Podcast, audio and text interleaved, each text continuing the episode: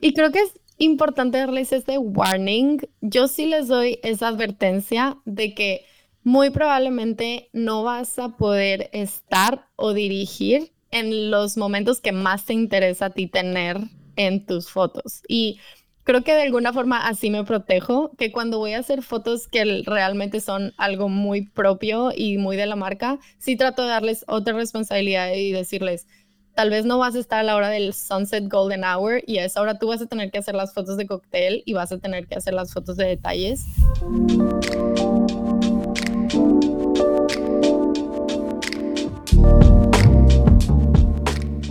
Bienvenidos a otro episodio del podcast. Hoy agitaremos un poco el avispero con un tema que créeme, todos tenemos opiniones fuertes. En el episodio de hoy titulado Segundo fotógrafo, colaboración o competencia, vamos a desenredar esta compleja relación. Desde el espinoso asunto del pago ¿Estamos siendo justos con su talento o solo aprovechando su necesidad de experiencia? Hasta la polémica de las redes sociales y gestión de las imágenes. ¿Son los second shooters simples escalones en el camino al éxito o están marcando su propio territorio en el competido mundo de la fotografía de bodas? Prepárense porque hoy no vamos a guardar nada, compartiremos las crudas realidades y quizás algunas verdades incómodas. Así que tome un calmante suban el volumen y prepárense para otro episodio del podcast de Be Here Project. Pero no olviden de dejar un review. Solo te tarda 3 segundos en Spotify y un comentario de valor en Apple Podcast. Eso nos ayuda a continuar trayendo este contenido sin la necesidad de tener patrocinadores. ¿Qué tal chicos? ¿Cómo están? El día de hoy tengo de regreso a Carla Posadas y vamos a acompañar, nos va a acompañar en ese nuevo episodio del podcast. ¿Cómo has estado, Carla?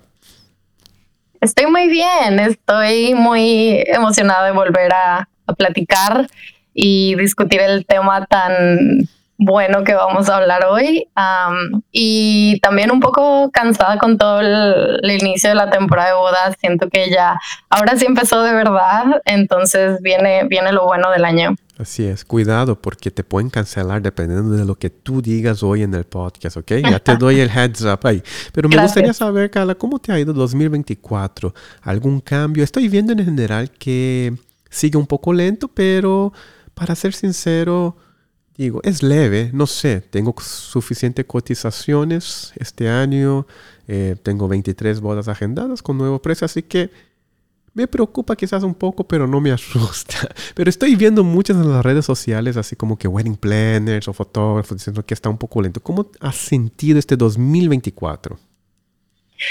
Menos bodas, pero mejor cobradas, definitivamente. Em, sólido. Creo que se siente un año sólido, estable, sí más lento que otros, porque ya sabemos que por obvias razones iba a bajar el rush del 2021-2022.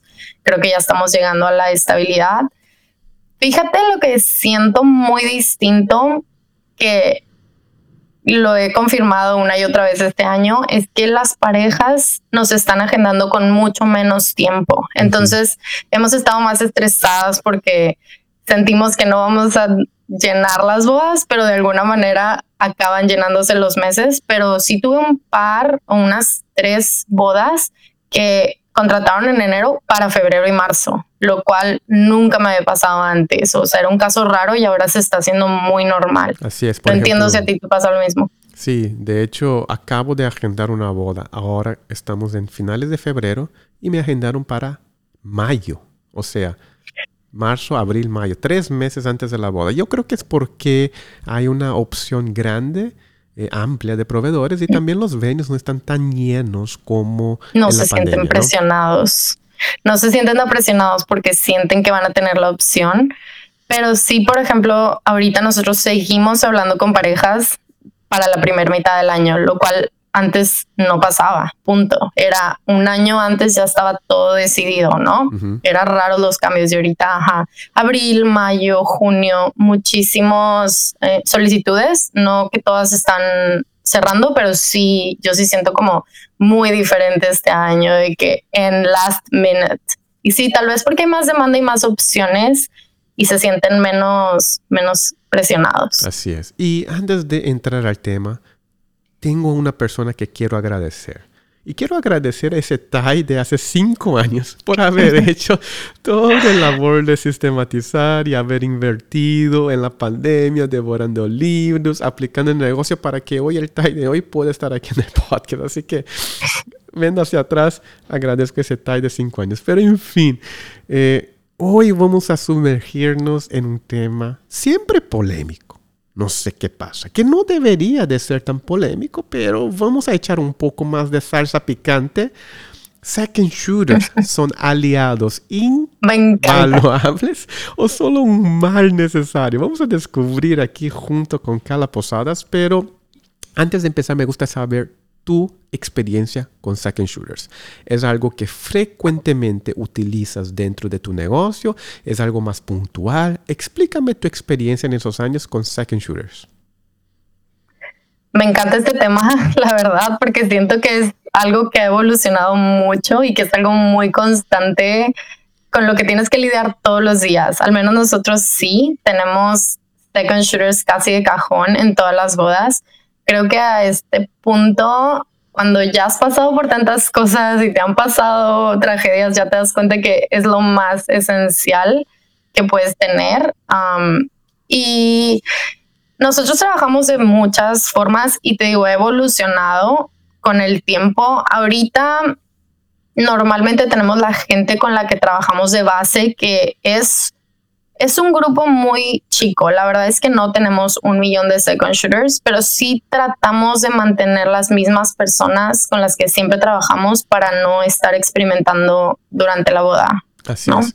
Y específicamente yo creo que el second shooter quizás puede ser un término un poco más abierto, ¿no? Porque podría ser el second shooter esa persona que te acompaña a ti, Carla Posadas, como un, un, segundo fotógrafo o también a veces podemos llamar second shooters como un equipo B, ¿no? Que el second shooter que represente mi marca, que vaya en mi representación, pero haces la función eh, de un first shooter, ¿no? De un eh, fotógrafo principal. Pero en esta ocasión vamos a hablar específicamente de esas personas que van junto con nosotros. O sea, no son eh, los fotógrafos principales, digamos, sería un segundo, eh, segundo fotógrafo para complementar la boda. La primera pregunta, Carla, ¿tú en algún tiempo fuiste second shooter de alguien en el comienzo de tu carrera o empezaste así como first shooter porque no había tanto ese concepto de second shooter?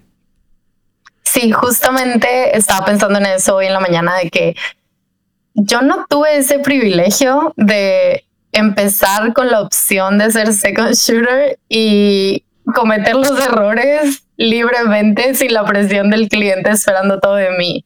Este, cuando yo empecé fue 2010 más o menos y no se usaba tanto esa cultura de tener una segunda cámara. Era más como tienes un asistente o tienes alguien que te apoya con la iluminación o cosas así, pero no existía el concepto de, ah, hay dos fotógrafos que están full time en la boda.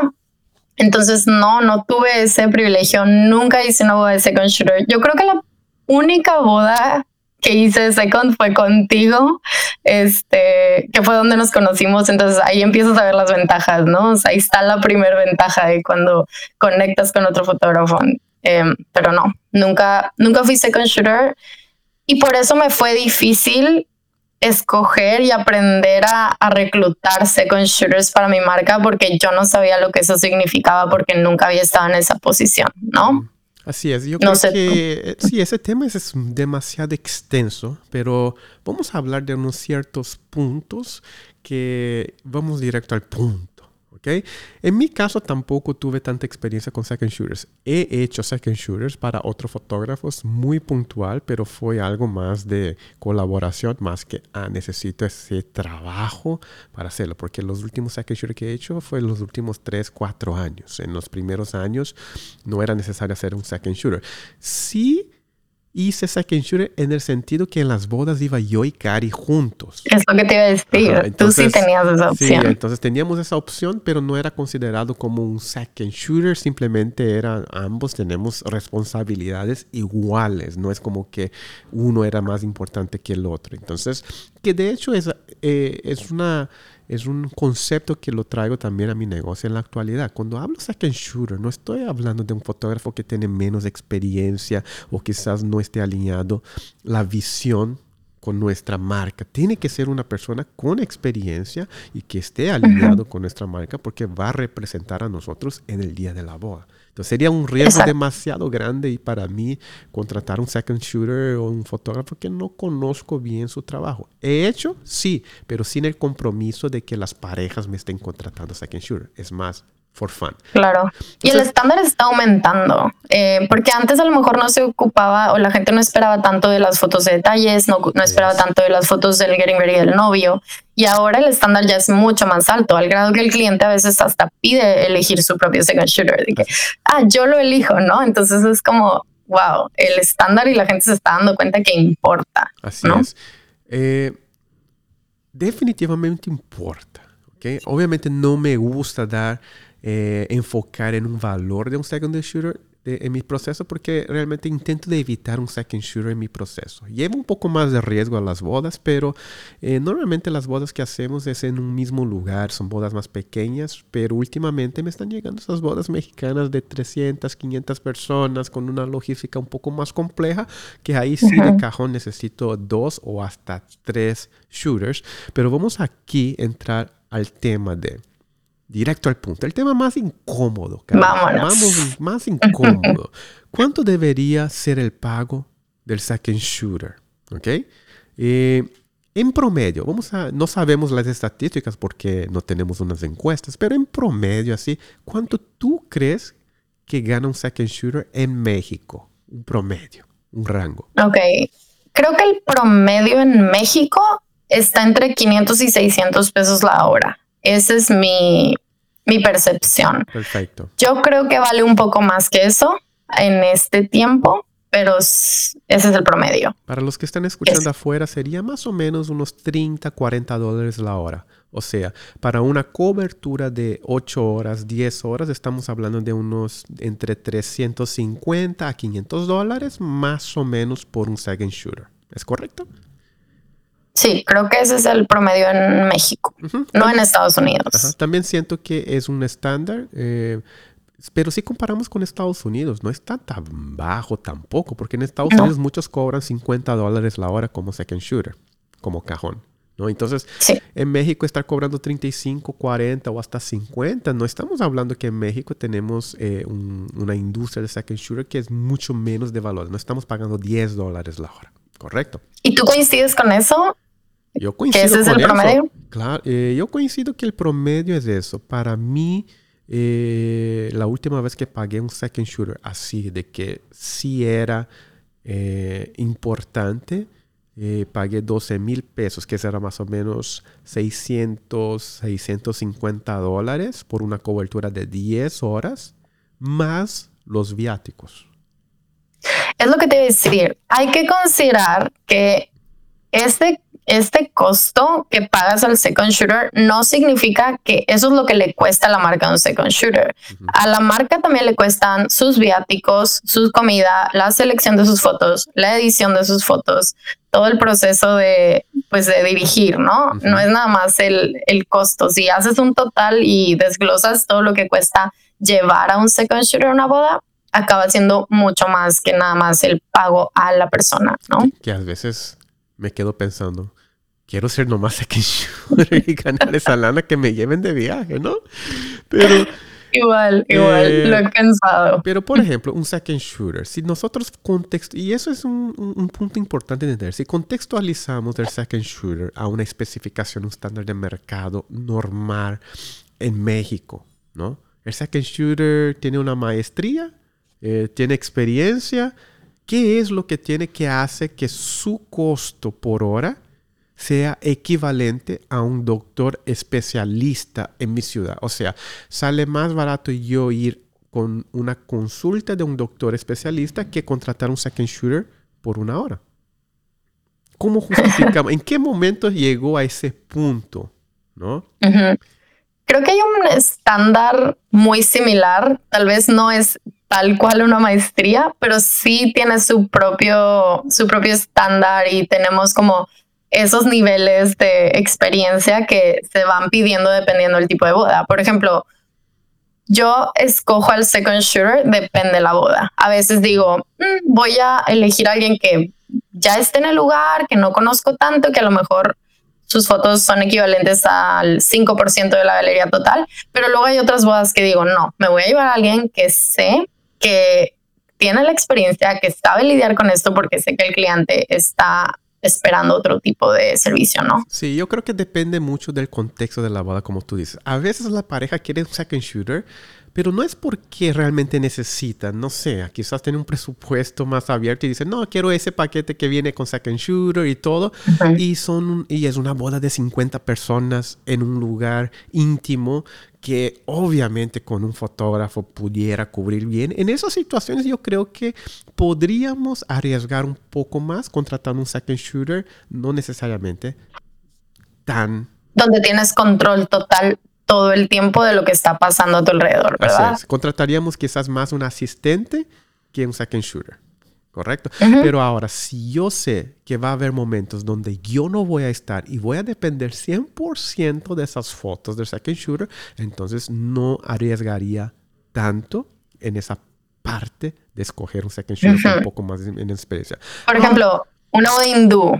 Así es. No te vas a arriesgar a contratar a alguien que tal vez no conoces o que no coincide tanto con tu estilo. Te vas a ir a la segura porque sabes que lo que el documente va a ser igualmente esencial que lo que tú hagas por partes separadas, ¿no? Entonces, sí depende de la boda. Mucho. ¿Tú crees que el, si yo fuera segundo fotógrafo, eh, ¿tú crees que debe de ser proporcional el pago? De lo que gana el fotógrafo principal. Por ejemplo, si la pareja le pagó 50 mil dólares, es justo yo pedir a ti, Carla, oye, el fotógrafo te está pagando 50, págame mínimo unos 3 mil. ¿Es justo o debe de ir a lo que es el estándar del mercado? ¿Cómo la ves tú en ese punto? Yo creo que sí tiene que ver porque si cobraste una boda de 50 mil dólares significa que se va a requerir mucho más trabajo porque tal vez van a pedir más eventos o van a pedir este, una, calidad más alta, pero tampoco creo que es directamente proporcional. Creo que es un punto medio. Creo que si tu boda es de tres días y requieres cierta cantidad de trabajo y de días fuera y de dedicarse, creo que sí va aumentando el precio, pero también creo que el second shooter tiene que justificar ese costo, ¿no? Entonces, creo que es un punto medio, no hay una respuesta correcta de que sí, es tal cual el porcentaje del 10 o 20% de lo que se cobró. No creo que funcione así, pero sí da un rango. ¿Tú qué opinas? Pero digo, yo siento que para ser justo, precio es el precio. Por ejemplo, es lo que tú ofreces. Si tú me vas a cobrar 50 dólares ahora, te voy a pagar 50 dólares a la hora. Independientemente si es una boda de 50, 100 mil o de un millón. Mi expectativa de ti, Second Shooter, es que entregue tu mejor dentro de lo que tú estás cobrando. Por eso me estás dando ese precio. Pero vamos a suponer que el segundo fotógrafo sabe y, y yo también comparto eso y es una boda muy importante.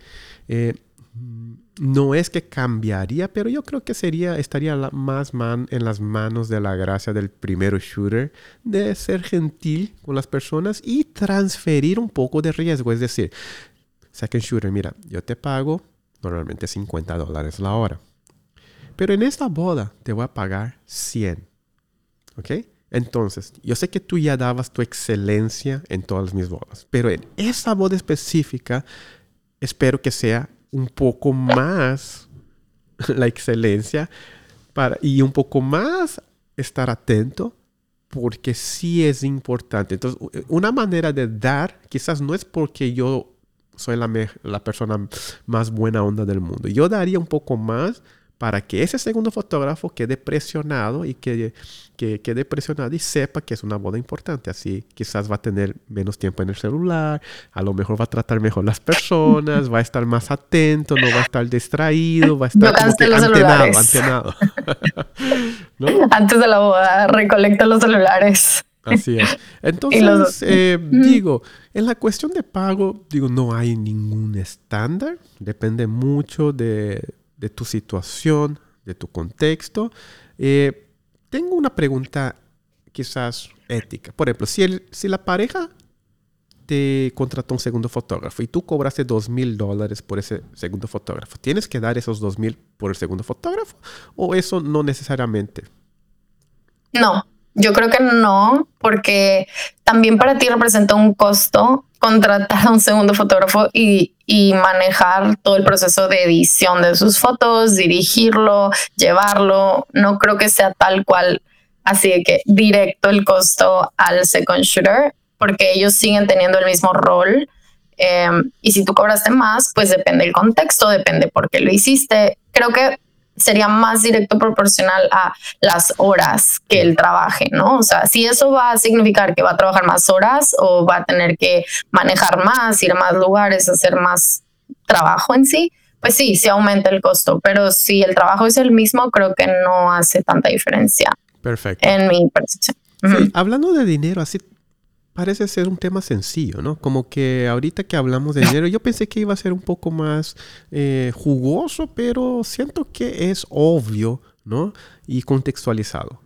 Y la razón es porque todavía no hemos metido el segundo elemento, que vamos a hablar ahora, que es las políticas de cómo utilizar el portafolio. Ahora, incorporando el dinero y el uso de portafolio, ya tenemos dos factores que ahí es donde empieza a entrar muchos factores, muchos contextos diferentes. Pero la pregunta que te quiero hacer, Carla, es, ¿tú crees que la mayoría de los second shooters eventualmente van a querer hacer su propio proyecto solo? ¿Es inevitable? No, no creo que todos. Ah, creo que hay gente que, que porque lo he vivido y porque conozco y trabajo con gente así que hacen otras cosas, pero hacen esto alternativamente y lo disfrutan y lo ven como un hobby y por eso lo hacen hasta mejor porque están como en su parte feliz de su vida. Entonces, pero creo que la mayoría al final, aunque ahorita te digan, no, no lo estoy considerando, creo que cuando ya estás en ese mundo y te empiezas a envolver, te das cuenta de que, mm, ¿por qué no hago yo mi propio proyecto? ¿No? Entonces, no se me hace tan loco ni tan alejado de la realidad. Yo creo que es inevitable porque vamos a suponer ese second shooter que hace eso por hobby, fin de semana, una, dos bodas por mes extra para ganar un dinerito extra. Y empieza a decir, wow, quizás podría yo salir de ese trabajo godín y quizás hacer tres, cuatro bodas. ¿Cómo sería ese proceso? Yo creo que siempre va a haber un cuestionamiento y siempre va a querer, siempre va a tener eh, ese, ese querer de dedicar realmente lo que le hace feliz. Si está feliz haciendo eso, ¿por qué no lo haría más? ¿Y tú, tú qué preferirías? ¿Tener un second shooter que quiere y que tiene la motivación de hacer su propio proyecto? ¿O preferirías a alguien que está cómodo donde está feliz solamente como sobreviviendo en ese modo? Para ser sincero, yo ni haría esa pregunta. Yo ya asumiría que esa persona va a salir. Entonces lo que yo diría es, hey, tienes corto tiempo, aprovecha, da tu mejor ahorita donde estás, haz un buen portafolio, pero también trabaja bien como second shooter. Aprovecha esa situación porque va a ser corta. Eventualmente. Haz aliados. Sí, yo, haría aliados. Y yo creo que voy a, voy a, tocar ese punto de la razón por qué hago eso eh, y por qué no tengo problema que suba el portafolio. Pero Vamos a entrar a la pregunta ya directa. Entonces, Carla, ¿pueden los second shooters usar las imágenes para su portafolio eventualmente después que salgan de tu marca? ¿Tú lo permitirías? ¿Permites o no? ¿Cómo funciona el uso de las imágenes durante, mientras soy second shooter en tu marca y después que una vez digo, bye bye, Carla, ya no quiero estar contigo, voy a abrir mi propia marca? Creo que con el tiempo yo me he relajado mucho más con ese tema. Antes siento que era un poquito más celosa del material y muy estricta de que, híjole, no, no quiero que estas fotos sean usadas porque es mi visión y es mi ojo y son mis clientes. Entonces te puedes poner un poco territorial, pero también tienes que pensar que estas imágenes también le pertenecen a la persona que las está creando. Punto. Aunque tú le hayas dado el espacio y la oportunidad de hacerlas, al final el autor es la persona que las creó. Entonces, sí creo que definitivamente está este código moral que todo, creo que todos lo sabemos y que todos lo tenemos en, en, en alguna parte que sabemos que hay esas reglas implícitas, pero sí, a mí sí me gusta tener claras esas reglas básicas y no significa que sea muy estricta, pero sí me gusta que las usen para su portafolio, creo que se vale hacerlo, pero considerando cosas tan básicas como las que ya todos sabemos, que es dar crédito al fotógrafo con el que trabajaste, es decir, bajo qué marca hiciste esas fotos.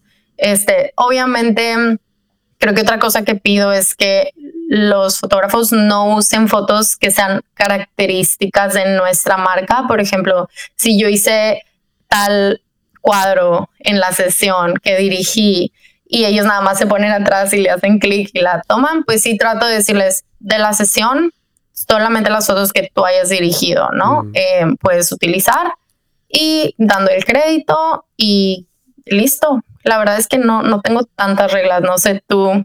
Pero yo siento que todavía queda no Yo creo que el problema nace cuando no hay esa conversación al principio, porque es incómodo. Es incómodo para un segundo fotógrafo llegar contigo, oye, Cada, voy a ser tu segundo fotógrafo y me gustaría utilizar futuramente algunas imágenes para mi portafolio. La mayoría de los second no van a tener una transparencia así porque vienen y es entendible, ¿no? Y creo que es importante darles este warning. Yo sí les doy esa advertencia de que muy probablemente no vas a poder estar o dirigir en los momentos que más te interesa a ti tener en tus fotos. Y creo que de alguna forma así me protejo, que cuando voy a hacer fotos que realmente son algo muy propio y muy de la marca, sí trato de darles otra responsabilidad y decirles, tal vez no vas a estar a la hora del sunset golden hour y a esa hora tú vas a tener que hacer las fotos de cóctel y vas a tener que hacer las fotos de detalles, que al final eso va a ser muy útil para ellos también en su experiencia, pero sí trato más de protegerme así, aunque sí tengo esa conversación inicialmente, es incómoda, siempre va a ser incómoda, pero creo que entre más rápido las digas y más rápido digas lo que esperas, creo que trabajas mucho menos incómodo a la hora de la boda, ¿no? Así es. Yo tengo una eh, un proceso un poco diferente con second shooters, porque de hecho yo les digo, yo soy al revés, yo les digo, hey, cuando yo esté haciendo la sesión y si tú ves un encuadre que te gusta, me tienes que avisar para que tú hagas esas tomas, porque yo quiero que tú hagas el portafolio. Quizás soy generoso de más en ese sentido, pero al, final te voy a explicar un poco de mi mentalidad, de por qué nos permito hacer eso y cuáles algunas estrategias que no son tan obvias para mí. ¿okay? Pero en fin, entonces, usar portafolio, obviamente ya sabemos de eso, ¿no? Chicos, no taguear las parejas, no taguear las wedding planners, no subir antes eh, del primer fotógrafo, bla, bla, bla, mencionar eh, que trabajaste bajo otro. De hecho, una chica me preguntó, Tai, eh, ¿puedo subir las fotos? Y, me, y lo que le dije es, sí, claro, obvio que puedes subir las fotos. Ah, no, pero no te preocupes, te voy a taguear tu marca y behavior. No, no, no, no, no. No me tagué ni eso, porque yo no quiero estar asociado contigo. tan mal, tan mal no, es lo que estás No le dije en ese sentido, pero eh, si fuera mal, yo hubiera dicho sentido. Pero para esa fotografía que es, buena, yo decía que, ¿sabes que No necesitas hacer eso. Aprovecha y utiliza. Yo te doy la autorización de utilizar como tus imágenes para que tu portafolio o en tu marca pueda ganar ese, eh, ese reconocimiento. Quizás si tú pones ah, bajo no sé qué, ¿por qué queremos que ponga bajo no sé qué? Porque queremos disminuir el estatus. Ah, no fue ella el primer fotógrafo. Yo tengo que ir a la primera para ver quién fue la primera. No, más o menos.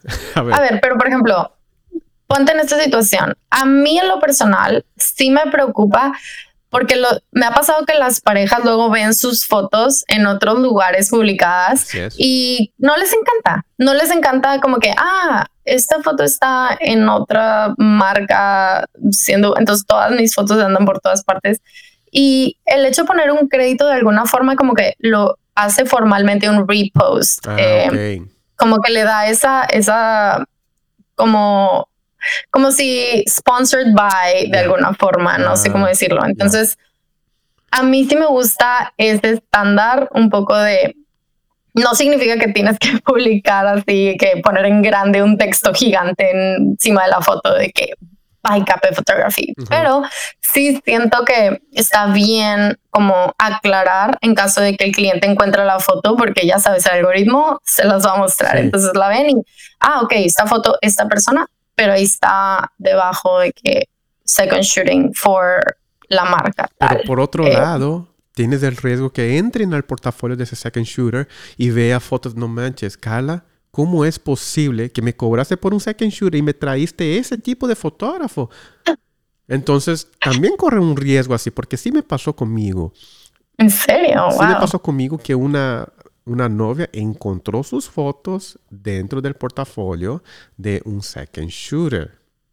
Ahora, lo bueno es que ese second shooter es increíble, tiene un buen portafolio. Entonces, eso me dio tal vez un poco más de reforzar de que, ah, el TAI no lleva, no lleva cualquier fotógrafo, realmente están llevando fotógrafos muy buenos. Bueno, pero a ver, tú, ¿por qué llevarías a alguien que su portafolio no está a la altura? Eso también, o sea, en este caso sí llevaste a alguien bueno, pero tú estás hablando de un riesgo que, por ejemplo, creo que yo no tomaría. Yo no llevaría a una persona que veo sus fotos en Instagram y que de verdad no. O sea, de plano, yo no podría considerar eh, que está a un estándar decente. Sí, estoy de acuerdo em, contigo con el estándar, ¿ok?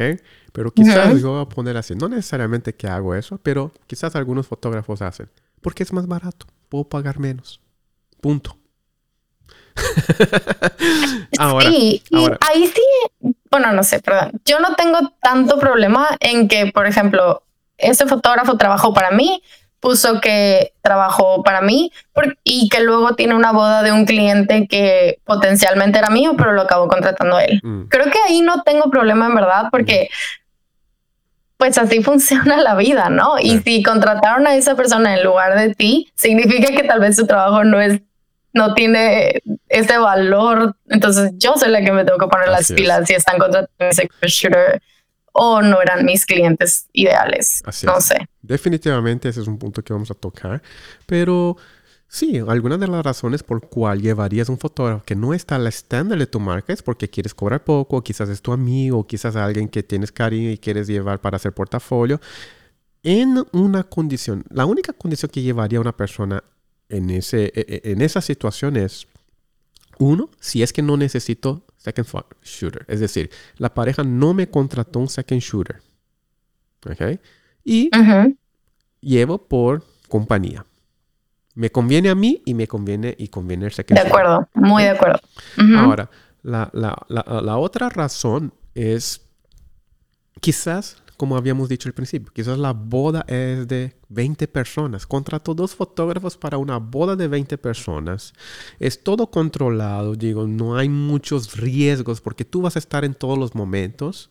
No es como que el, novio va a estar en, en una otra, otro lado de la ciudad. Va a estar en el mismo hotel, la ceremonia en el mismo hotel, recepción en el mismo hotel. Va a ser una boda de 50, pero te contrataron dos personas por la cuestión de quizás tu paquete.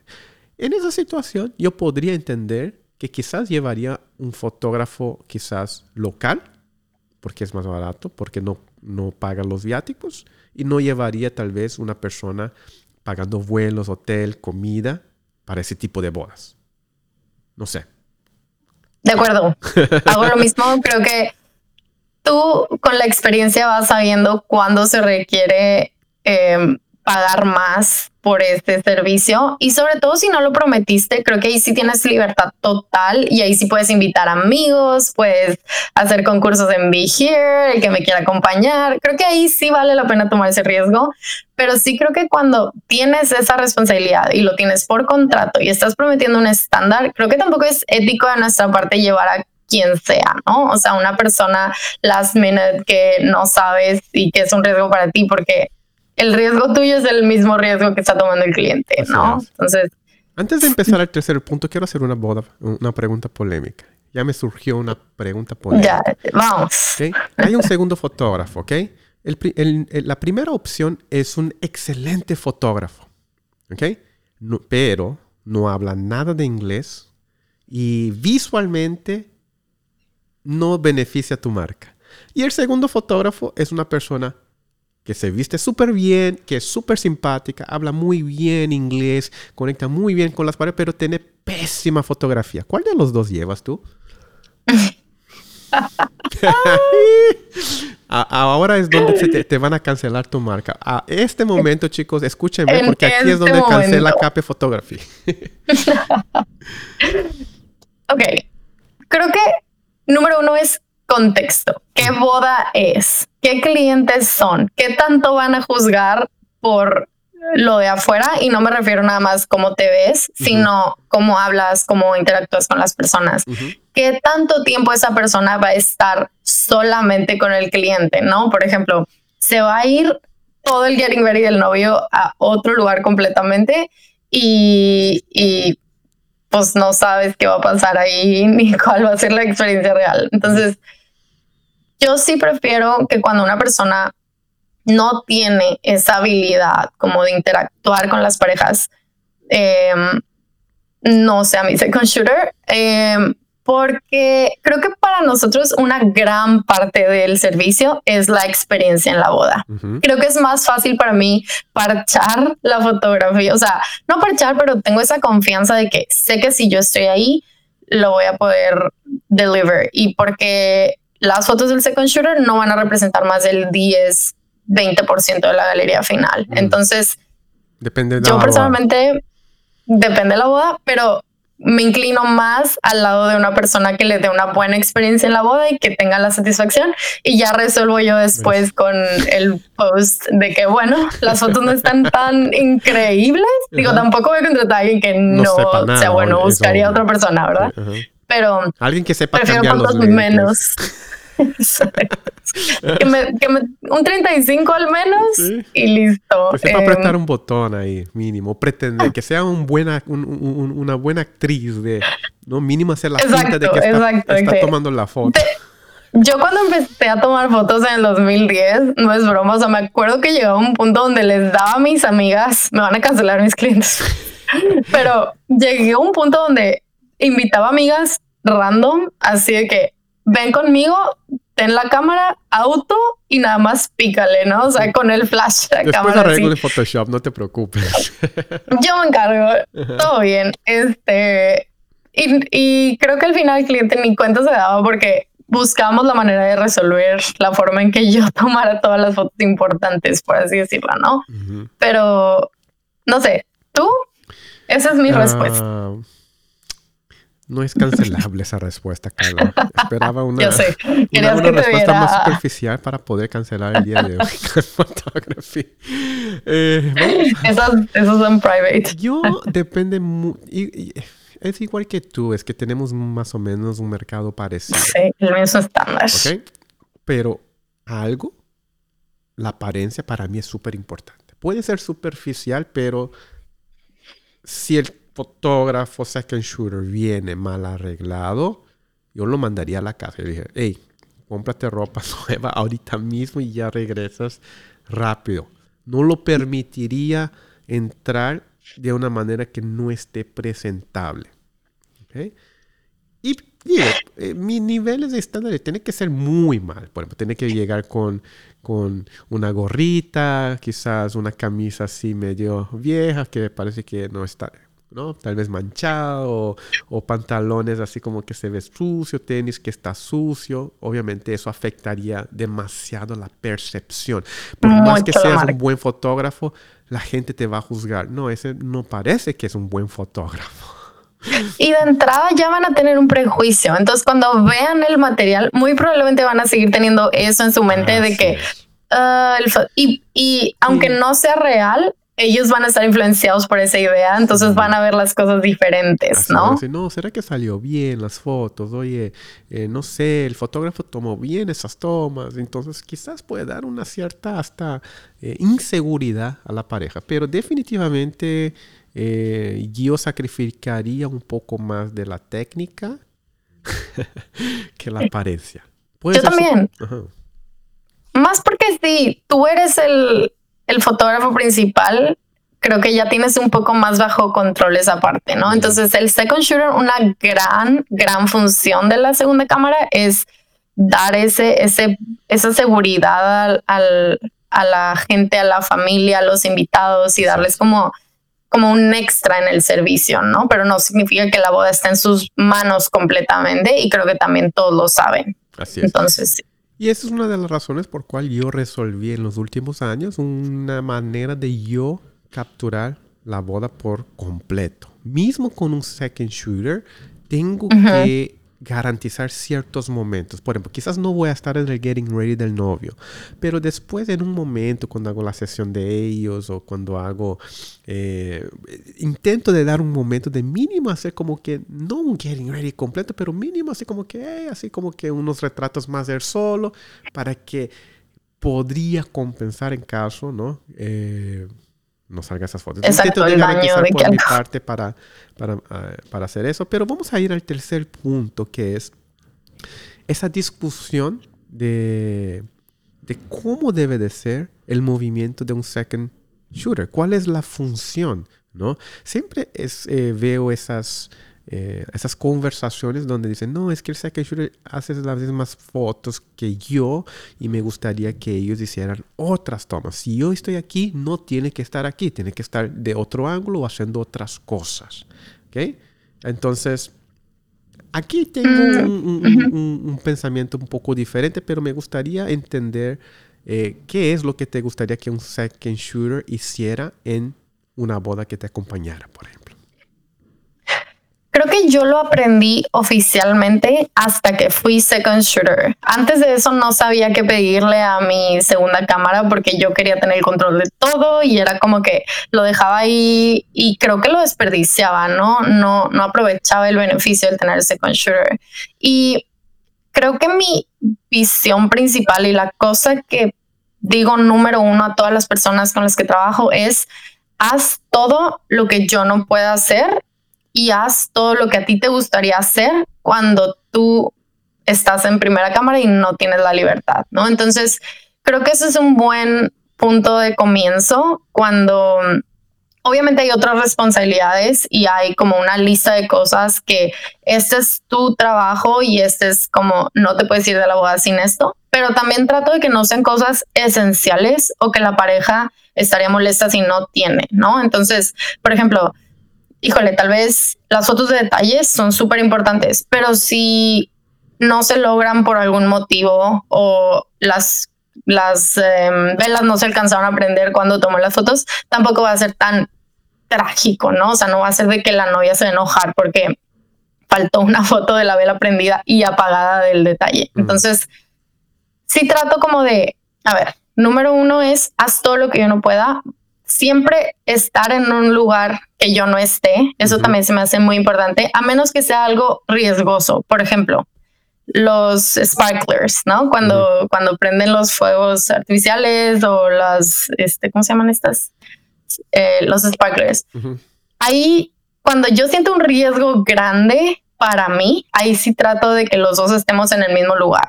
De que, bueno, tú aquí a mi lado y dispara y tú con flash, yo sin flash o algo así. Ya. Eh, es exactamente, digo, ahí iba mi punto más o menos.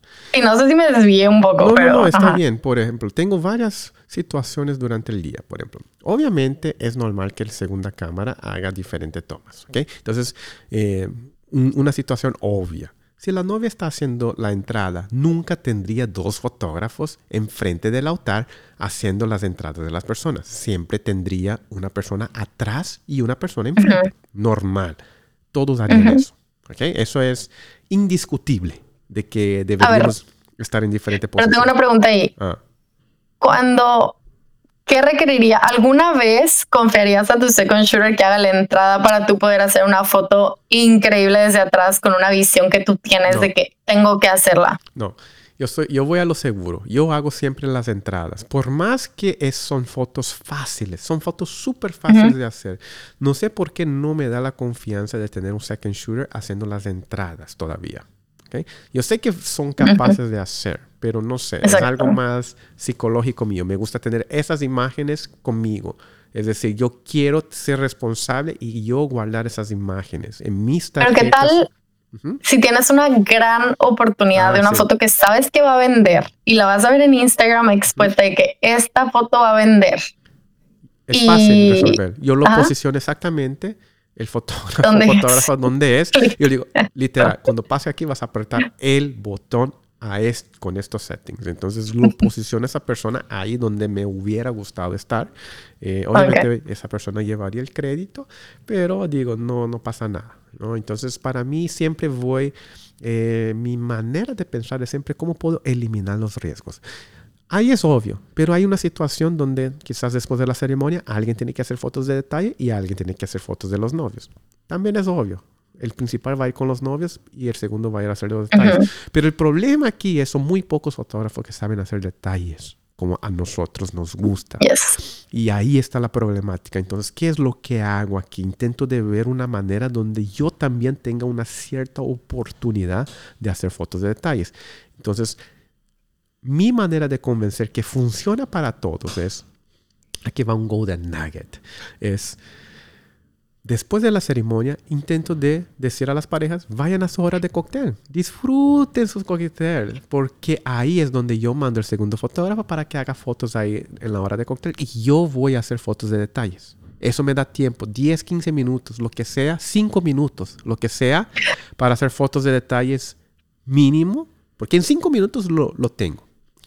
Y ya hago esa transición. Ahora tú, sé que yo vete a hacer fotos de detalle. Lo que sea, hazlo bastante, te, hazlo y no me importa porque ya tengo mis tomas principales. Entonces ahí ya hago el tag team. Fotógrafo eh, segundo va al, a, la, hacer los detalles y yo quedo en el cóctel. Haces Ajá. Y de la hora de cóctel ya hago el sunset. Ya vamos al sunset al final de la hora de cóctel. Voy a estar yo. El segundo fotógrafo también ya hizo fotos de detalles. Entonces el segundo ya digo, hey, vente conmigo Vamos a hacer las fotos de la pareja juntos. Y aquí es donde entra ese concepto de riesgo que tú dijiste con los sparklers. Yo quiero que el segundo fotógrafo esté en ciertos momentos importantes para en caso yo pierda las fotos, en caso mis tarjetas se corrompan, mínimo voy a tener la sesión de novios en la misma hora como backup. Y eso funciona también como en la entrada. Si el fotógrafo, eh, yo hago las entradas en el, en el altar. Pero para el segundo fotógrafo yo también digo, hey, haz las entradas, pero desde afuera, desde atrás. Entonces siempre tengo dos entradas. Buscando otro ángulo. Otro ángulo no es lo mejor ángulo, no es el, la novia bajando el pasillo. Ese va a ser una foto de atrás, pero en caso yo pierda las fotos, por lo menos tengo las entradas en un otro lugar. Eh, yo creo que 100%. Eh, la novia se quedaría menos enojada. Entonces, por eso digo, a veces enfocamos mucho que el segundo, segundo fotógrafo siempre esté en un lugar diferente, pero en momentos claves yo tengo que traer el segundo fotógrafo junto conmigo porque funciona como doble backup. Sí, sobre todo cuando tienes, no tienes el lujo del control de timeline, que es el 99% de las veces. Em, creo que cuando tengo poco tiempo en la sesión, ahí sí es totalmente prioridad que venga también para que podamos sacar más material, porque menos tiempo necesitas alguien con un ángulo más cerrado, necesitas alguien que lo haga detrás y también un poquito de backstage. Em, cuando te puedes dar el lujo, creo que es padre que el second shooter también pueda tener esa, esa opción de hacer uno que otro cuadro, porque quieras o no, es igual de importante tener un poco de backstage. Em, no es la prioridad, pero sí es bueno. Em, depende mucho de la situación y te vas poco a poco teniendo que mentalizar de cuáles son las prioridades y muchas decisiones se toman en el momento muchas decisiones no las puedes planear tan bien eh, así como ay voy a tener todo el tiempo del mundo y voy a hacer esto y por eso creo que es importante supongo que vamos a hablar de esto más adelante pero que un second shooter tenga esa responsabilidad y aprenda qué es lo que necesita más el first shooter para poder ser un experto en el tema de ser second shooter. Es un arte ser segundo fotógrafo. No es nada más como, ay, déjame ir a hacer backup photos. Es hacer, es ser experto en cosas que el fotógrafo principal no va a poder hacer el día de la boda, como detalles, ¿no? O sea, creo que una persona que sabe hacer un buen detalle vale más y yo pagaría más por una persona que veo que sabe hacer esas cosas que a lo mejor no parecieran lo que vende número uno en una en un Instagram, pero al final es lo que al final va a ser la calidad de mi trabajo al final, ¿no? Así es. Por ejemplo, eh, tuve una experiencia con una fotógrafa. De hecho, puedo mencionar aquí eh, Brenda, eh, ahí en Saltillo, creo no. Torreón, Torreón. Brenda de Torreón fue a una boda con nosotros. Fue conmigo y Cari y ella fue de tercer shooter porque era una boda importante. A mí realmente le dije, ¿sabes qué? Tú entendiste muy bien qué es ser un second y un tercero shooter porque entendía anticipar los procesos. Es decir, fotos de familia. Yo necesito a alguien que anticipe esas fotos de familia, que me haga, aquí está un spot muy bueno, eh, está con sombra, eh, está limpio, eh, aquí está la lista, déjame ir con los nombres y me ayuda a hacer eso porque eso agiliza el proceso y ya tenemos más tiempo de hacer otras cosas. O por ejemplo, adelantar ciertas cosas para que el día sea mucho más fluido para la pareja. ¿no?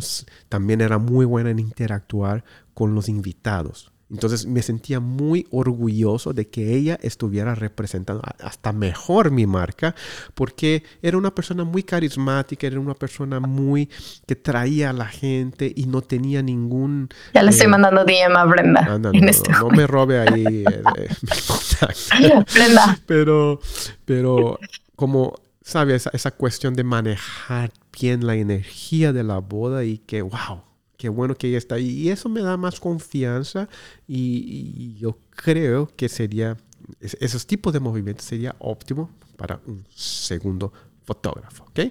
Entonces... Y, y ser ese segundo fotógrafo te va a llevar más rápido a ser el primer fotógrafo en tu propia marca, ¿no? Creo que entre mejor second shooter eres, más rápido vas a hacer un primer shooter en tu propia marca, vas a acelerar el proceso. Entonces, hacer todas las cosas que tal vez no te gusta hacer o no les gusta hacer a los fotógrafos, al final te va a dar experiencia para regarla a lo mejor cuando no es tu marca, vas a aprender más, entonces va a ser un, un ganar-ganar para todos, porque luego tú le vas a poder enseñar a tu segundo fotógrafo qué es lo que tú esperas de él, ¿no? Entonces es una cadenita, vas a tener oportunidades de hacer tus fotos soñadas en algún momento y si se da la oportunidad en la boda, pero no es la prioridad como segundo fotógrafo. Así es, así es. Aquí puse como extra, antes de terminar nuestro podcast, eh, nuevas reglas, pero desde una perspectiva centrada en el primer fotógrafo. Siempre que hay esa plática entre primero y segundo, lo que yo digo es, si tú eres el primer fotógrafo, tú eres como si fuera el, eh, el hermano mayor, ¿no? La hermana mayor. Entonces, quiero asumir que tú debes de tener una capacidad más grande de ser empático. En otra manera, regla número uno, no seas tan culero como primero fotógrafo. Déjalo, yo sé que están empezando, van a cometer ciertos errores, pero es entender que quizás están en un proceso de aprendizaje y por eso son segunda cámara, si no estuviera en tu lugar. ¿no? Exacto, no esperes perfección de esa persona, ¿no? O sea, va a venir con muchas cosas que a lo mejor todavía no sabe, que tú le vas a tener que decir, pero con gracia y con, con amor. Así es. Y obvio, tienes que tener sentido común para entender si ese second shooter está solamente intentando de aprovechar tu marca o simplemente hay un beneficio mutuo. Y no es que hay una regla de cuál debe de ser el beneficio mutuo. Cada negocio, cada persona tiene diferentes necesidades. Entonces yo creo que el conflicto es por la falta de comunicación desde antes. Entonces siempre aclaren esas cosas básicas. No asuma que el segundo fotógrafo va a saber, no, es que no me dijo que no podía subir y que no podía taguear las, los novios. Y yo sé que son cosas obvias, pero es importante aclarar eso desde antes. ¿no? Mi segunda regla es, si tú estás preocupado que tu second va a comer tu mercado, el problema no está en el second shooter, está en tu negocio que no está sólido. Y es algo que quizás una fotógrafa me detalle. Es que tu negocio está tan solidificado que para ti es fácil eh, traer cualquier second shooter, porque sabes que tienes una estructura bien planeada que sería difícil replicar ese negocio con simples imágenes, ¿no? Entonces no tengo problema que mis second suban. Eh, sus fotos. Utilicen de la cualquier manera que quieren, en su página, lo que sea, no necesitan taguearme, porque yo sé lo que yo invertir en mi negocio. ¿no? Y quizás Exacto, tú estás haciendo el trabajo. Así es. Mi backup es mi trabajo y quizás suene un poco arrogante, pero para mí es confianza en, en mi proceso. ¿no? Para que una persona realmente pueda llegar al nivel de ejecución que tengo, tiene que sacrificar años, ¿no? Y tiene que invertir años en conocimiento. Y no solo eso, ejecutarlo. Entonces yo quedo pensando, si esa persona mínimo va a tardar tres años, cuatro años para llegar a donde estoy yo, es inevitable que yo vaya a estar otros pasos adelante. Entonces, a no ser que yo haga absolutamente nada, pero no soy una persona que no va a hacer absolutamente nada. Entonces, para mí es una manera de subir el estándar de nuestra industria. Así que si tú eres primero fotógrafo, ¿por qué vas a asumir que el segundo va a comer tu mercado? En el tiempo que el segundo fotógrafo llega, tú ya vas a estar adelantado, tres, cuatro pasos adelante. ¿No? No sé, ¿cómo la no se vale no se vale basar todas tus decisiones. Eh, por ejemplo, he visto esos contratos que están así exagerados para Second Shooter que de verdad es de que, ok, o sea, no gracias. Casi, casi esclavitud, ¿no? Vendo mi, vendo mi alma aquí.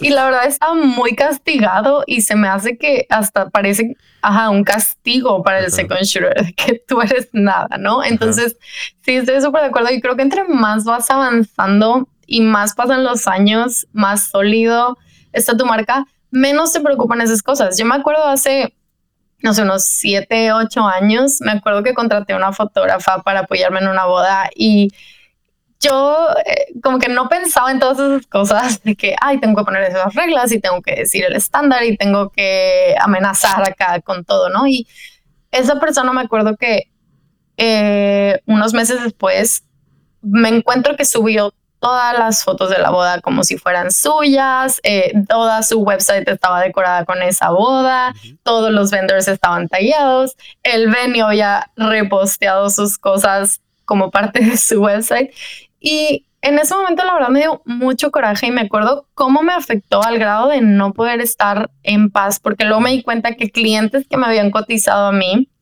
la habían contratado a ella después porque cobraba más barato, porque tenía la misma calidad de trabajo y yo era como, ah, yo dirigí todas esas fotos y, y la verdad en ese momento me afectaba mucho. Si hoy me vuelve a pasar una situación así, creo que puedo mover, cambiar la página mucho más rápido por lo que acabas de decir, por esa confianza, porque he construido eh, esta, no significa que, que tenga tanta seguridad, pero al menos sé cómo hacer las cosas y cómo seguirme moviendo, que no dependo de un venue, no dependo de un cliente, no dependo de una solicitud y de un planner, depende de todo un sistema que estoy haciendo que viene de muchas fuentes, no nada más de una sola, ¿no? Entonces, creo que tomaría las cosas mucho más con calma y no volvería a trabajar con esa persona, pero tampoco dejaría que me llegara a afectar a ese nivel, ¿no? Como antes. Mira qué hermosa manera de terminar el podcast. Pero antes de ir,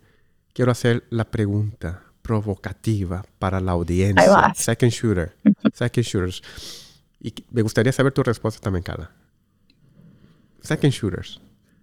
Escoge una palabra. ¿Colaboración o competencia?